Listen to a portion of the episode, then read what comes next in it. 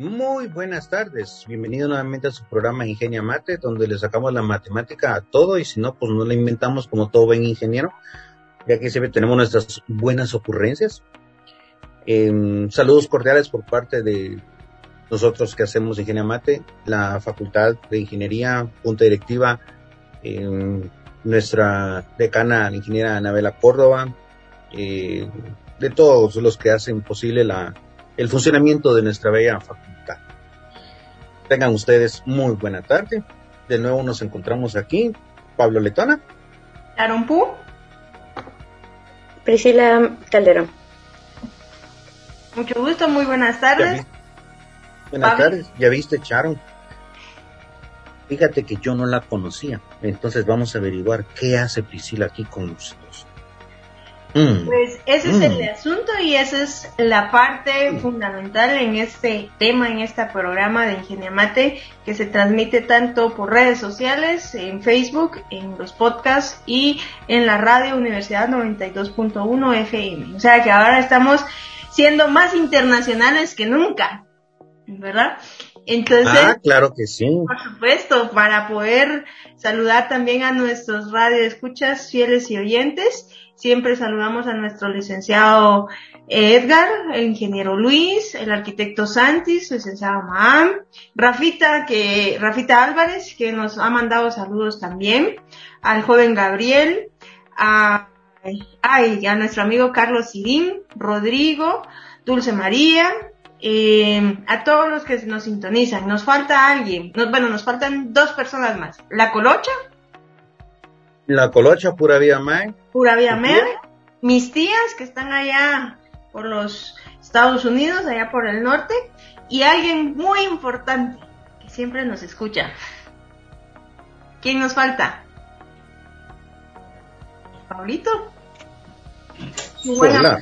Polar, correcto. Mucho gusto. Esta, eh, bienvenidos al programa de esta tarde. Con nosotros el día de hoy vamos a tener lo que es a nuestra invitada Calderón. Y déjame decirte que yo sí la conozco, ¿verdad? Entonces eso es trampa. ¿Por qué? ¿Por qué es trampa? Porque tú sí la conoces y yo no, así no se vale. Pues por eso es que la, la, la, traje porque la invitamos para que nos dé, para que la logremos conocer, para que se dé a conocer y sepa y nos venga a contar su experiencia. ¿Sobre qué vamos a hablar el día de hoy? Vamos a hablar sobre un intercambio cultural. Cada uno de los países a nivel mundial tiene una cultura distinta a la de uno, ¿verdad? Tiene diferentes culturas. Y en esta ocasión, Priscila Calderón nos va a hablar acerca de la cultura que se está viviendo en la parte de Europa. ¿En qué país se encuentra primero Priscila? Bienvenida. Para empezar, ¿en qué país se encuentra? Me encuentro en España, en Valladolid. Valladolid. Ah, mucho gusto. Con una consulta, hablando de peras y manzanas. Hay un poquito de frío, ¿ah? Bastante. En estos días ya no tanto, pero el invierno aquí es muy marcado. Bastante marcado. Mm. Interesante. Es primera, primera diferencia cultural que tenemos ahí. Sin embargo, este, ¿alguna vez había experimentado ese frío anteriormente? Pregunto, porque en Guatemala, donde hace más frío, tal vez es por el lado de Huehuetenango, Totonicapán y por esas áreas pegadas del otro lado, ¿verdad? Ok. Eh, ¿Qué hora es allá? Un aproximado. Son las siete y media. Más o menos. Ok. ¿Es de noche? ¿Estamos de tarde aquí, Pablito? Sí, tenemos buena diferencia. Buena diferencia horaria. Pero mira, lo, que decía Priscila, solo hablando de una cosita chiquita. Ajá. Que nunca había experimentado las temperaturas bajas del invierno de allá. Correcto. Ya de haber caído Priscila una muy buena nevada. Me gustaría decir que muchas, pero realmente solo ha sido una. Fue en diciembre más o menos. ¿Te diste cuenta de un detalle curioso de la nevada? Conforme está nevando, no sientes tanto frío. Pero deja de nevar y sales otra vez afuera y el frío es mucho mayor. Sí, es verdad. Eso sí es cierto. ¿Y sabes por qué es eso, Charo? Eh, no, ilumíname. De hecho, tengo una termodinámica. idea. ¿Ah? Es pura termodinámica. Sí, tenía una idea vaga porque eso mismo sucedía cuando estábamos allá con mis tíos en Boston. Eh, lo mismo sucede que cuando está nevando, puchica, uno sale y sale a jugar y cuando es primera vez uno se asombra. Incluso pone la mano así para que le caiga la nieve y, imaginarse todo eso, todo eso que mira en las películas donde dice los copitos de nieve sí tienen forma, ¿verdad? O cómo son los copitos de nieve. ¿verdad? Y también se saca la lengua. Eh, sí, eso sí es cierto. Entonces, esa es una gran diferencia. Tenemos ahí la parte de la termodinámica donde habla acerca de las leyes de que del calor, si no mal recuerdo. Sí, son las leyes de la termodinámica. Entonces ahí trabaja eh, los cambios de energía por la formación del hielo. Correcto. Ahora tengo una consulta, porque yo la, yo la conozco, yo sé de dónde, de dónde viene, dónde, qué está estudiando y hacia, y, qué es lo que está haciendo en España. Pero la audiencia y Pablito no la conocen. Cuéntenos primero, eh, ¿qué carrera está estudiando? ¿Qué fue lo que hizo, qué, y qué es lo que está haciendo en España? ¿Y cómo logró llegar a España, a Valladolid, a estudiar? Bueno, eh, actualmente tanto en Guate como en España estudio ingeniería química. Okay. Y todo, o sea, el hecho que estoy aquí es porque gané la beca Erasmus K107 que permite el intercambio, bueno, cultural y académico de los estudiantes de, de forma internacional, es decir, que cualquier estudiante de cualquier parte del mundo puede venir y realizar un intercambio aproximadamente de seis meses a un año. Y bueno, pues inicialmente todo comienza con la motivación, que es como uno de los factores más importantes, el deseo de hacer un intercambio. Y prácticamente que eso es como lo más importante y lo más como fundamental, bueno, es fundamental. Y a partir de eso creo que ya todo se vuelve un poquito más fácil. La beca no escoge a estudiantes genios, contrario a lo que piensan las personas, porque escoge estudiantes realistas con grandes sueños en realidad y permite la movilización de esta forma. Interesante. y solo quiero agregar, y perdón que la interrumpa, yo creo que, eh, creo que te, todavía tiene nervios de, de, de, cabina, nervios de radio. Un poquito. Eh, nos estamos dando, nos estamos conociendo ahora con, con Priscila y les traemos a esta invitada porque ella acaba de eh, realizar este proceso. ¿Cuál es el proceso? Ella es estudiante de ingeniería química si no mal recuerdo, eh, está en el, en el octavo semestre, ¿verdad? Eh, estuvo conmigo hace un par de años en el pub, que por cierto sí era bien tímida, pero preguntaba un montón, igual que sus compañeras. Ese grupito que, que, que me recuerdo yo, que, que, siempre preguntaba, estaba Rosemary, estaba... Mal, sí, Jabal, ya se me había olvidado el nombre, me recuerdo en la carita. Sí, entonces estaba ese grupito y era el grupito de químicos. ¿verdad? Siempre ahí preguntando y siempre, ingeniera, mire qué tal cosa, ingeniera, mire que no sé qué, ingeniera, mire. Segundo, este, el proceso ya va en octavo semestre, ya es más profesional, o sea, está más, más a la, al, alcanzar el área profesional, a salir a, la parte profesional. Y ahora pues decidió aventurarse a, hacer un intercambio intercultural y académico. Y ahí es donde viene la, la, la pregunta del millón. ¿Cómo fue ese proceso? ¿Cómo inició ese proceso? Porque primero ya nos dijo que la motivación, ya nos dio la pauta de que no, no necesitamos ser unos genios, sin embargo, si quieren, si tenemos ese deseo, buscar esa oportunidad. ¿Cómo se le dio a usted? ¿Cómo fue ese proceso? Mm, el proceso realmente inició cuando yo quería aplicar desde años anteriores como a una beca, pero yo lo miraba así como muy lejos, así tipo quizá en maestría o un curso cuando ya termine la U o incluso un trabajo, o sea, yo lo miraba como algo muy futuro. Pero empecé a escuchar sobre los veranos de la ciencia, que antes de la pandemia pues se hacían intercambios. Y yo con mis amigos normalmente decíamos, mm, no tenemos los 150 créditos, que es lo que establece la facultad para participar en los veranos de la ciencia. Y cuando comenzó lo de la pandemia, dije, bueno, ya tengo los 150 créditos, es virtual, pero no importa. Y una tarde me metí a la oficina de becas, ya faltaban solo dos días, lo dejé con mucho tiempo, faltaban dos días para que terminara la convocatoria y le dije a la licenciada Sandra, mire, a mí me gustaría participar en este programa y me dio, me regañó porque ya era muy tarde, o sea, ya faltaba mucho tiempo. Eh, sí, como todo estudiante, la verdad. Bueno, la cosa es de que me dijo así como, tiene que hacer esto, esto, esto y esto y esto como para conseguir la papelería para enviarla. Y creo que exactamente ocurrió lo de Valladolid porque ella me dijo, oh, ¿en qué semestre estás tú? Y le dije, séptimo, en ese tiempo estaba en séptimo. Y me dijo, o sexto, no recuerdo. Me dijo, tú, tú podrías aplicar a la beca de Valladolid.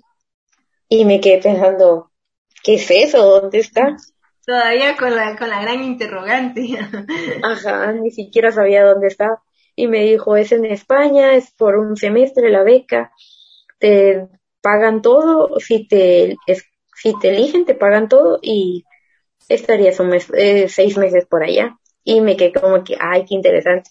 Pero como todavía no había terminado la postulación para los veranos de la ciencia, me dijo, pero concéntrate en eso y después hablamos. Y cuando ya postulé para... La, licenciada, la licenciada te dijo, le doy un upgrade, si usted lo desea tomar ahorita. Si no, pues para después, ¿va? Sí, algo así. Y luego yo me conecté, o sea, ya cuando había terminado lo de veranos de la ciencia, bueno, o sea, solo de postular, le, la llamé de nuevo y le pregunté así como que, cuénteme, ¿de qué se trata esa beca? Y ya me dijo así como que tenía que buscar como que la convocatoria, leerla completamente y ya según las dudas que me fueran surgiendo, pues ella me iba a estar apoyando y empecé a buscar cartas de recomendación, eh, a pedir certificados de cursos aprobados. La carta de motivación fue un super reto porque nunca había hecho una y es prácticamente que plasmar en papel la motivación del estudiante para hacer un intercambio de esta forma. Creo yo que es como que lo más complicado de la aplicación y pues de a todo a todas las personas que he conocido acá llevan diferente tiempo. Muchos se pasan preparando para esa carta durante no sé unas dos semanas otros tres días otros la escribieron en un ratito y la enviaron. Creo que depende más de cada persona. En mi caso tardé una semana fue la semana de, durante Semana Santa. Y a pesar de que eso redujo como que mi tiempo de descanso, porque en Semana Santa lo que uno quiere es descansar, no me arrepiento de nada, la verdad. Y luego, después de eso, pues surgió, bueno, yo envié todo y fue un mes y medio de estar revisando todos los días la página a ver si me la si habían subido como resultados y hasta que al como cuando está uno en el examen final y está esperando las notas del examen final para ver si, si ganó el curso, ¿no? Ajá, exactamente, a cada ratito. Yo creo, mi, mi teléfono ya sabía que solo ponía una U en el buscador del navegador y automáticamente me aparecía la página. Ah, interesante. O sea que sí fue un proceso bastante largo en, en, en recaudar los papeles que necesitaba para poderlo aplicar. Eh, también en, en, llevó una orientación por parte de, de la licenciada para poderlo hacer. Ahora bien, según tengo entendido, sí fue a los veranos de ciencia, que eso creo que se desarrolló, que era por parte de México y fue de forma virtual. ¿Es correcto? Sí. Ok. Cuéntenos esa experiencia. Lo, lo, le pregunto porque de ahí esa parte nos vamos a ir a donde está ahorita, eh, donde hizo un cambio, en, un cambio radical en su vida, ¿verdad? Porque es una, es un país diferente, es una cultura diferente, y vamos a enfocarnos ahí también en cómo es que reciben las clases, ¿verdad? Porque a veces uno dice, pues las clases tal vez son mejores allá o, o qué sé yo, ¿verdad? tienen esa duda, ¿verdad? Entonces, primero hablemos acerca de, de la parte del de la, eh, el campamento de ciencia que al cual aplicó. ¿Qué fue lo que fue a aprender? ¿Qué fue lo que le enseñaron? ¿Cómo lo vio? ¿Cuál fue su experiencia? Porque de ahí es donde empezó todo ese proceso de decir, bueno, eh, voy a aplicar aquí primero y de ahí voy a ir a, a y ahí la licenciada le, le, mencionó y le puso la espinita de, ah, España, y después, ah, bueno, terminé esto y mejor me pongo a ver lo otro, etcétera, ¿o no? Sí, definitivamente. Eso fue como que el inicio, porque no, no sabía que se podía postular una beca de intercambio. Pero, contestando la pregunta, mmm, bueno, eh, los veranos de la ciencia también es un intercambio tanto cultural como académico. Ellos tienen, fue en la Universidad de Guanajuato.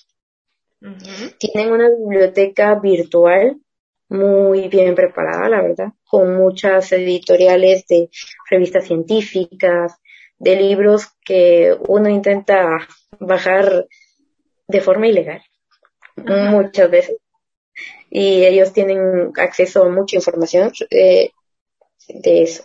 Respecto a lo cultural, a pesar de que uno piensa que en México pues las cosas no cambian mucho, pues sí cambian, los apellidos son muy extraños. Recuerdo que trabajé con un con uno, un estudiante que era Salvatierra, algo así. O Tierra Negra, no sé, pero el apellido me parecía muy gracioso. Y no, eso es como los apellidos de Pérez Sosa, sin ofender. Okay. Y el profesor también recuerdo que tenía un acento muy marcado y era extraño escucharlos hablar así como nosotros solemos hablar de Guate, pero en México, porque se ponían a veces a hablar de tal día tengo que ir a Guanajuato y luego voy a ir a la Ciudad de México y hablaban como cualquier guatemalteco habla de la capital pero era extraño escuchar otros nombres y saber que si uno les decía, ah, sí, yo voy a ir a Villalobos tal día, ni idea, ¿verdad? De dónde estaba. Sí. Eso me pareció curioso. Interesante. La información que, la, dinámica que ellos utilizaron fue bastante amena para poder eh, recomendar estos veranos de la ciencia. Sí, y creo que es una experiencia muy bonita en la que los estudiantes aprendemos, de hecho yo me voy a meter el próximo semestre, ya lo, ya lo he pensado también, en, los, en lo que los estudiantes aprendemos a realizar un artículo científico que es publicado en la Universidad de Jóvenes en la Ciencia de México, con el asesoramiento de un profesor, que normalmente ya tienen como una preparación bastante calificada, o sea, por experiencia yo trabajé con un doctor que era físico, si no estoy mal. Y el estudio en el que yo trabajé fue mm, de la detección de fallas iniciales en motores de inducción a través de la entropía. Y yo de entropía solo había escuchado desde la parte atómica por mi carrera y bueno, atómica y molecular y eso era completamente contrario porque recuerdo que la primera reunión que tuve con el profesor me dijo, Priscila, ¿tú qué sabes de entropía? Y yo le dije, es la degradación de la energía, porque es lo primero que te enseñan. Y me dijo, sí, pero respecto a informática, ¿qué has aprendido de la entropía? Y yo, no tengo ni idea de, porque no sabía cómo, no sabía que estaba relacionado. Era la única que no era como que una estudiante de las carreras relacionadas como electrónica, ni mecánica y todo, como todos mis compañeros. Pero a pesar de eso, tuve bastante apoyo por este profesor y también como que me exigía en el aspecto de, bueno, tú no entiendes mucho de los temas, pero tienes que, me vas a hacer exposiciones, resúmenes, como para ir entendiendo. Y eso también fue lo que me gustó mucho porque crean un ambiente multidisciplinario y enseñan a los estudiantes a pesar de que no sean del área. Y mm. sí, fue una experiencia muy bonita eso, porque como les digo, yo de motores de inducción, pues solo los cursos que he llevado como de ingeniería eléctrica, pero, y, y aquí también llevé un curso de motores muy interesante, pero solo tenía como que esa base en ese momento. Lo contrario, no tenía mucha idea. Y pues, o sea que básicamente al final, eh, como vemos, las ingenierías tienen un poquito de todo, pero no profundizan en esas áreas. Por ejemplo, en ingeniería eléctrica eh, no ven tan profundo como lo vemos en, ingeniería electrónica o en ingeniería mecánica eléctrica o eléctrica. Que ahí sí vemos un montón de el análisis del electrón hasta lo más mínimo y cómo es que va siendo afectado eh, cuando tenemos una inducción de energía, una inducción de electrones y cómo es que podemos garantizar que por aquí está pasando una onda que llega a mi teléfono, ¿verdad? Y que la filtra y que por eso puedo comunicarme, ¿verdad? sí, algo lo que me explicaban también, o sea, el profesor me explicaba bastante de estas cosas para que fuera entendiendo. Sí, ahí es donde viene el análisis de la parte de, números complejos eh, yo no sabía que, que en, en, química, o sea, en química ven esa parte de la entropía, pero nosotros la vemos desde otro punto de vista y se ve más que todo en, en las conexiones cuando uno se manda la, la onda eh, del mensaje, ¿verdad? Porque aquí hay un montón de ondas que están pasando, ¿verdad? Inclusive la conexión que nosotros tenemos es en base a eso, a la conexión que se está estableciendo eh, mediante un punto a otro.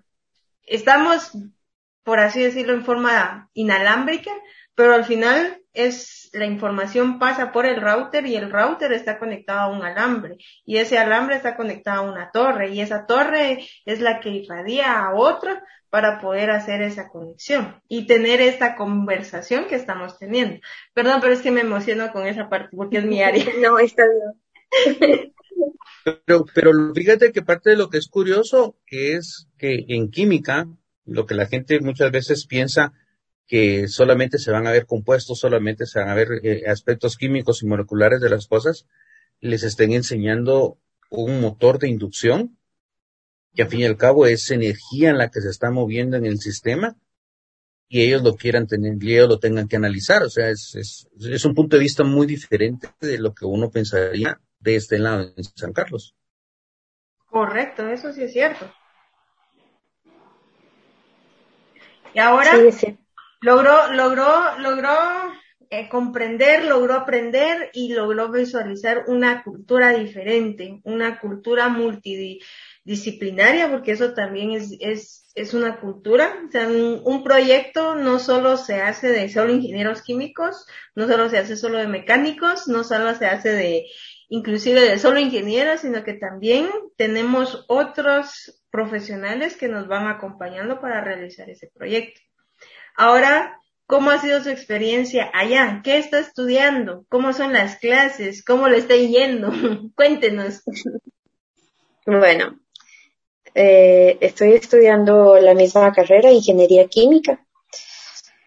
¿Cómo son las clases? Pues al principio sinceramente me costó un poco porque los españoles, a pesar de que hablan español, hablan muy, muy rápido. Llegué a un punto en el que había profesores de lo rápido que hablaban y por la mascarilla y porque algunos se escucha más como que susurran en vez de hablar. Entonces empecé a grabar las clases por el susto de no sé qué estaba diciendo. Y O sea que ahorita ya están regresando a clases presenciales. Eso, es lo que me causa duda. ¿Están en presencial? Ah, sí, siempre fueron presenciales. Sí escuché que hubieron estudiantes de otras carreras que fueron clases como virtuales, pero eran como híbridas, o sea, iban un día, unos días a la U y otros días recibían los cursos a través de internet. Pero de lo contrario, en mi caso sí, todo el tiempo fueron presenciales las clases. Ahorita están utilizando la mascarilla dentro de las clases y hay distanciamiento eh, social. Sí, aunque creo que las clases siempre han sido bastante amplias, entonces me da curiosidad y pienso, he llegado a pensar que ellos no necesitaron como que tomar distanciamiento tanto de los estudiantes, o sea, además del contacto de amistoso, los escritorios son como son como las mesitas de los niños de prepa, solo que son grandes. Entonces, cada estudiante como una mesa de dibujo. Ajá. Entonces tenemos como que bastante espacio entre los estudiantes y creo que hay aproximadamente como un metro entre cada estudiante, un metro y medio más o menos. Interesante, interesante. ¿Y cómo son las clases? Aparte, aparte de que el profesor, eh, que el profesor habla muy rápido. son bastante bonitas. Eh, o sea, físicamente las clases son lindas, muy bien iluminadas. Hay algunas que son como pequeñas, pero es porque los alumnos son menos, grupos de 10 estudiantes. Y los, el grupo con, como de mayor número que estuve fue como de unos 30 estudiantes aproximadamente.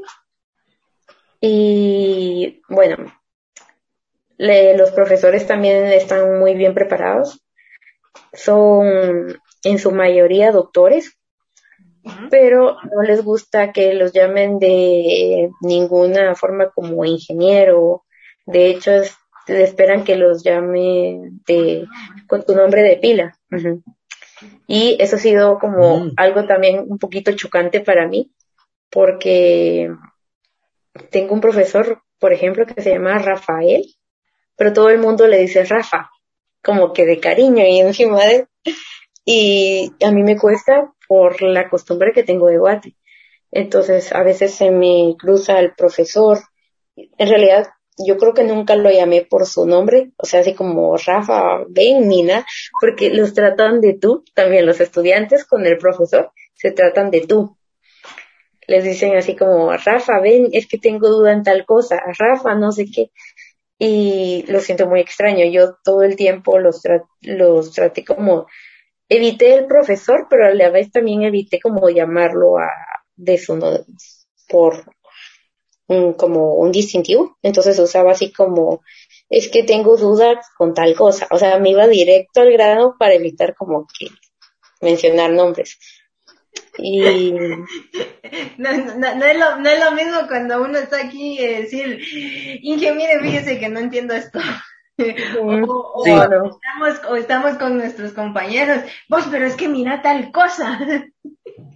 Sí, incluso una, estuve en una clase en el que yo me puse a conversar con una de mis compañeras, pero o sea, siempre referente a la clase. Y de repente el profesor le hizo una pregunta y ella le dice, es que no me he enterado. Y yo me le quedé viendo y dije, ¿de qué había que enterarse? Porque no le entendí. Y el profesor le dice, ¿cómo que no te has enterado? Y la chica le dice, no, no, me perdí. Y luego me di cuenta que, que ella realmente, o sea, como quien dice en el español latino, hubiera dicho, no te, no entendí que me preguntaste. Eso era lo que realmente le estaba queriendo decir con no me he enterado. Pero, o sea, lo sentí tan extraño que, porque yo incluso pensé que había algo, que había, ajá, que yo también tenía que saber algo. Sí, eso fue un poquito de, como así? Diría eh, uno aquí en San Carlos, ala, ¿cuál era? ¿Era tarea? ¿Era investigación? ¿Hoja de trabajo? ¿Qué es lo que me tenía que haber enterado? sí, yo estaba preguntando. sí, eso fue un poquito chocante. ¿Cómo le ha ido con la adaptación eh, eh, allá en, la universidad, allá estudiando nuevos cursos? Que por cierto, ¿cuántos cursos está llevando? Sinceramente, llevo cuatro. Porque al inicio, sí, siento yo también que está bien porque me dio como que chance a dedicarme a cada curso y a no estresarme a la vez. Como para llevarlos de forma tranquila. Eh, el, respecto a la adaptación, ay, pues en la parte como académica, al inicio hubieron cositas en las que, por ejemplo, a mí me encanta termodinámica. Entonces, yo esperaba como los cursos del ciclo de ranking, eh, eh el, ciclo de Otto, de Carnot. Bueno, pues, ajá, el ciclo de Carnot. Y de repente presentaron el ciclo de ranking, pero así tipo, bueno, ustedes ya lo habrán visto antes, entonces solo vamos a dar un mini repaso. Y cuando me di cuenta era completamente como, bueno, no completamente, pero sí habían cosas cambiadas. Y yo me quedaba como, pero ¿cómo está haciendo eso? Porque los mezclaba de una forma muy rápida y como para todos ellos era un repaso, pues como que no había mucho chance, no sé. Y la cosa es de que al terminar la clase yo me quedé pensando, ¿cómo así? ¿Por qué les enseñan el ciclo de ranking así? Cuando en, o sea, en lo que a mí respecta, pues sentía que era un poquito diferente. Pero tuve compañeros en los que se dieron cuenta que me había costado esa parte y me explicaron como que más detalladamente lo que había pasado. Y no es que haya cambiado porque eso, o sea, tanto en Guate como en cualquier parte del mundo, pues los procesos siguen siendo los mismos, pero como que cambia un poquito la forma de enseñanza. Y respecto a mis compañeros, normalmente estos, estas universidades que tienen como programas de intercambio, tienen varios estudiantes en, de intercambio en cada una de las carreras. En mi caso no pasó. Yo era la única de intercambio y mis demás compañeros eran, españoles. Eran locales. eran locales. Mm, interesante, interesante. Okay. Te tocó ser el lunar en la nieve. Algo así. Aunque a pesar de eso tuve una amiga que era de mi carrera y todo, que yo la veía y era así como que, ah, ella es española. Pero tiempo después me dijo que ella en realidad había llegado de chiquita de Marruecos. O sea, en realidad era marroquí. Pero uno, como ya llevan como un estilo de vivir aquí mucho tiempo, uno llega a pensar que son españoles. Mm, y ahora, ahora la otra pregunta, esa es mía, vaya. ¿Cómo te fue con la adaptación culinaria? Mm, aún no me acostumbro. O sea, ni siquiera porque tienen unos nombres tan extraños para la comida como, mm, bueno, en Guate la tortilla de, la torta de papa se come como normal, ¿verdad? Pero aquí tienen muchas variedades, también he escuchado mucho, eso todavía no lo he probado, pero hablan mucho del chopolo o algo así, un platillo especial de aquí, no sé. Mm. también. Mucho gusto. Ajá, ajá, algo así me quedo pensando. También para Navidad suelen comer lechazo, que es como un corte de carne de cerdo, pero ni idea, no sé. Y tienen como que nombres bien raros también. Otra de las actividades que tienen como culinarias es ir de tapas, que les llaman a ir como de bar en bar probando una bebida y una tapa que pueden ser de carne o quesos, que también, o sea, yo sí lo he hecho con mis amigos y también es, es una experiencia bonita, la verdad. Probé unos chorizos al infierno muy ricos, eran muy buenos. También el jamón ibérico. Eh, Ay, probaste jamón ibérico. Ah, esa cosa es, es exquisita. ¿Sabes que lo peculiar, lo, peculiar del jabón eh, no, bueno, hay, hay uno, si puedes probarlo, es caro, es caro. es el jamón de pata negra. Mm, lo voy a Ese jamón es, va, pero mira, ese jamón es especial porque el cerdo es alimentado solo con bellotas. Mm, Entonces, el- sí, entonces la carne agarra un sabor diferente. Entonces, búscalo, pero el ibérico es delicioso. Es muy rico. Y también lo que me parece curioso de por acá es que venden, en cualquier carnicería venden las patas de cerdo como ya preservadas, reservadas, no sé cómo se dice, que ya llevan como que mucho tiempo en salmuera. Ah, Y bueno, sí son algo caras, la verdad, pero me llama bastante la atención verlas, literalmente ahí. Como que fueran patitas de cerdo a la vinagreta. Mm, No, es como que estuvieran siendo disecadas, así se ven en realidad. Ah, ya, ya, ya. Ya. Eso me llama mucho la atención de acá. En todos lados están. Oh, pues, ¿qué nos podría decir? Porque ahorita ya, ya tenemos, ya abarcamos la parte cultural, la parte académica, la parte culinaria. Ah, ¿qué nos podría decir acerca de, de los modales? Por ejemplo, eh, hay mm, como referencia hacia dónde tienen que caminar, por dónde tienen que caminar, están señalizadas las calles para cruzarse una calle. Mm, sí, y sí a todos. Sí tienen una forma específica para caminar. Siempre que uno va como en dirección hacia adelante, tiene que caminar a la derecha, como acá.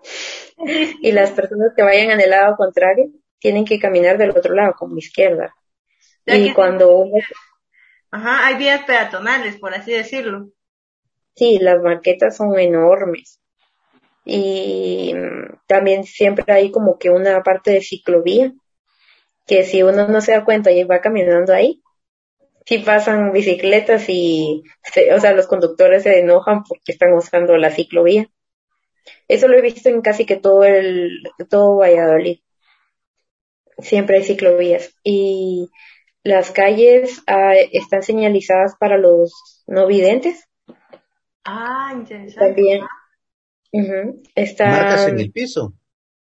ajá, como, como un diferente asfalto, como granulado, no sé cómo decirlo. Sí, sí, sí, ¿Mm? ya, como que si fueran, pie- como que si fuera eh, piso de piedrita. Ujú. Ujú, ujú. Y también hay, lo, en cada calle hay semáforo y las que no tienen semáforo tienen eh, paso de peatón. Y pero en estos semáforos hacen un sonido cada vez que están en verde, igual para que las personas que no ven puedan pasar tranquilamente. Mm, interesante. Qué diferencia. Había escuchado, sí, y respetan muchísimo al peatón, porque eso también me causó como un choque cultural, porque las, prim- las primeras veces que estuve aquí, yo iba a pasar como por un paso de cebra, donde no había un semáforo ni nada, y venía un carro así a toda velocidad, y yo pensando, no, si me cruzo me mata. Pero incluso como que se desesperaban que uno para, como ellos van disminuyendo la velocidad y finalmente frenan, pero como que les desespera que uno espere tanto tiempo para cruzar, porque ellos ven así como que cruza, no te voy a, no te voy a matar ni nada. No te voy a pasar tirando. Ajá, no te voy a pasar No, no. tirando. Pero no, sí. no como aquí, que es el paso de cebra está, pero usted quítese que el carro va primero. Ujú. Interesante, e- e- eso sí es bastante eh, diferente a, a como a como lo vemos acá en Guatemala. Vamos a terminar con la última pregunta. ¿Qué les diría a los que están en, bueno, por lo menos pregunta, una última pregunta por parte mía. ¿Qué les diría a los que están con ese pie de quiero pero no puedo, o quiero pero no me atrevo, o quiero pero es que no sé cómo comenzar? Que se atrevan, que el que sean, ay, sí, porque creo que a pesar de que uno piensa que hay muchas dificultades, no se compara nada, ni, no sé, no se compara absolutamente nada. Es un, claro que es un proceso que quiere esfuerzo y mucho entusiasmo, por así decirlo, pero es muy bonito tener la oportunidad de conocer una cultura diferente, eh, otros métodos de enseñanza, también lo de los intercambios culturales. No solo por ser España uno viene con la idea de, ah, bueno, españoles y ya, sino que en el camino te encuentras a personas de Polonia, de Francia, de Hungría, de toda Latinoamérica, es, y se vuelve un ambiente muy bonito también porque los estudiantes, al estar en la misma posición de estudiantes becarios, creamos como una red muy bonita, la verdad. Y pues no tendría más palabras de decir que se atrevan. Es una experiencia muy bonita, nunca es tarde ni muy temprano para comenzar a buscar. Y solo se requiere entusiasmo, mucha motivación. Y lo demás, ya. Lo demás es eh, esperar a que los resultados se, se den. Ajá, y si en un caso no fuera así, porque suele, porque suele pasar, que no se detengan, que sigan buscando, que recuerden que no es solo una beca para, o sea, que el único lugar donde pueden recibir una beca es España, o sea, ni siquiera en esta universidad, sino que en España hay muchísimas universidades de estas que permiten como los intercambios. Mm, también están otros países, Polonia, Francia, y sería muy bonito no solo aplicar, y o sea, como pensar que hasta que uno tenga suficiente dinero y que decir así como que, bueno, cuando esté con mi jubilación me voy a ir, sino que es una experiencia que se puede vivir desde el, si no estoy mal, para aplicar a esta beca, lo, el, como uno de los requisitos es tener el 60% de la carrera aprobada. Entonces, a partir del tercer año se puede aplicar. Entonces, es una experiencia muy bonita. Fíjate, Sharon, que apoyando lo que Priscila está mencionando, eh, en San Carlos existió en la Facultad de Arquitectura el doctor Top. Él es doctor en arquitectura. Pero él les decía siempre a los estudiantes, viajen, váyanse del país, conozcan otras culturas, conozcan otras formas de ver, conozcan otras formas de pensar, otras formas de aprendizaje. Y porque solo, solo, solo viajando es donde realmente se logra aprender. Y, sobre todo, viajar al lado de Europa. Y es parte, es parte fundamental porque eh, las enseñanzas eh, son diferentes, eh, enseñan el mismo contenido, pero lo enseñan de diferente manera. Y eso a mí me está ahorita costando eh, con la maestría porque uno está acostumbrado a la, formación de aquí, de, la facultad, ¿verdad? Y cuando llega con, cuando uno se pone a se conecta, y empieza a hablar el, profesor y que no sé qué y que no sé cuánto y uno y escribiendo los compañeros en el chat entonces uno dice cómo es así o sea cómo es esto no no cuesta un poco la adaptación sí pero se aprende y lo, le dan la vuelta al punto de vista que nos han enseñado acá no es lo mismo que nos enseñen mate aquí o que nos enseñen química aquí, que nos enseñen química allá en España, que nos enseñen química en Estados Unidos, en México, en donde sea, pero es el mismo contenido, solo que lo que cambia, como bien lo decía Priscila, la metodología, la enseñanza, ¿sí? Y ver el mismo tema desde un punto diferente, ¿verdad? Como a todos les sacamos la matemática en este programa, este intercambio cultural no solo es eh, para que ustedes se, se, se, armen de valor para poder aplicar a una beca, poder aplicar a ese sueño de decir yo quiero estudiar en algún otro país, sino que también es un proceso. Y para llevar un proceso sabemos que lo podemos representar matemáticamente como una función. En cómo empezó, cuál es la entrada, cuál es la variable independiente y cuál es la variable dependiente. Y se van a reír porque estamos hablando ahora de mate, ¿no? Pero eso es un proceso. La variable independiente es el sueño que tenía la eh, Priscila de estudiar en otro lado. ¿Qué hizo? Empezó a buscar. Empezó con los veranos de la ciencia en México y luego a partir de ahí encontró eso. Se procesó, el proceso no es fácil, no es rápido, es tardado porque hay que analizar muchas cosas. ¿Y qué obtuvo? Bueno, gracias a Dios pues obtuvo la beca y ahora está estudiando allá, está aprendiendo algo nuevo, está aprendiendo, está enriqueciéndose, no solo académicamente, sino que culturalmente, ¿verdad? ¿Algo más que agregar, Pablito? Para terminar. Te felicito. Realmente te, te felicito, Priscila, por haber salido, haber tenido el, el deseo y poder decir, yo salgo, yo puedo, yo me voy, yo quiero y no me importa el planeta y sus habitantes. Y lograste y estás hasta donde estás. Ya te felicito. Muchas gracias. También quería mencionar algo ya como parte de para para lo que me estaban preguntando antes de motivar a los demás estudiantes es que recuerden que no están buscando a genios. Esto es el comité de selección y también recordar que nunca estamos solos en el proceso, al igual que yo tuve ayuda de parte de la ingeniera Sharon, ella me hizo la carta de recomendación. Hay mucho apoyo en el aspecto de que la U, nuestra facultad tiene una oficina de becas con una licenciada muy dispuesta a ayudar a cualquiera que se acerque. Y siempre se encuentran personas en el camino. En el caso de la carta de motivación, personas que la leen, que te dicen así como que esto podrías cambiarlo o ¿por qué no le pones una coma? Y son pequeñas ayudas, pero que gracias a esas ayudas se pueden lograr muchas cosas. Gracias, gracias.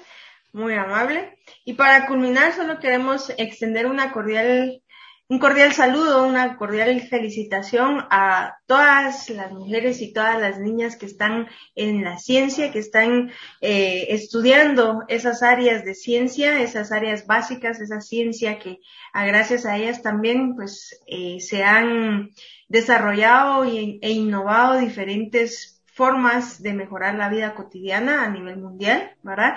Lo menciono porque el día de la eh, mujer y la ciencia eh, y la niña en la ciencia es el día de mañana, entonces lo eh, les mandamos una cordial felicitación y pues hay que seguir cambiando el mundo, ¿de acuerdo? Con esto terminamos. Recordemos que con el programa siempre terminamos con algunas frases. No sé si alguien quiere agregar algo más antes de pasar a las frases. Si no, muchas gracias Priscila eh, para mí es un gran orgullo, una gran satisfacción saber que usted está de intercambio allá y está dando su mejor esfuerzo y que se está preparando para ser una mejor profesional cada día. Eh, yo la conozco a ella desde hace un par de años, es una estudiante eh, bastante enfocada en sus estudios y realmente me da esa, esa satisfacción, me da un orgullo de decir que fue mi estudiante porque si usted puede, también pueden los demás. Y yo siempre he dicho eso, si yo puedo, también los demás. Si puede ella, también puedo yo, ¿verdad? Muchas gracias, felicitaciones, muchos éxitos realmente. Gracias por otorgarnos esta, esta entrevista. Sé que la diferencia de horarios también causa algunos inconvenientes, ¿verdad? Estamos quitando valioso tiempo de estudio, ¿verdad? Y pues le deseamos lo mejor. Para terminar, eh, si quiere Priscila, empezar, por favor, no sé si se logra ver la frase bien. Sí. La cultura es la buena educación del entendimiento. Jacinto Benavente. Gracias. Voy yo, Pablito, y luego terminas tú. No habrá desarrollo sin educación ni progreso sin cultura. Alberto Asas. Pablito. La educación es un ornamento en la prosperidad y un refugio en la adversidad. Aristóteles. Mucho gusto. Y con esto se despiden con ustedes. Pablo Letona. Priscila Calderón, por favor. Priscila. Priscila Calderón. Sharon Pu. Y que tengan desde ya un feliz fin de semana. Gracias por el apoyo. Y bueno, ya sabemos que si tenemos ese deseo de estudiar en algún otro lado, pues hay que empezar a buscar, a empezar, a, indagar, a empezar a, a ver dónde podemos aplicar. Pasen un feliz fin de semana desde ya, una feliz tarde y nos vemos a la próxima. Adiós.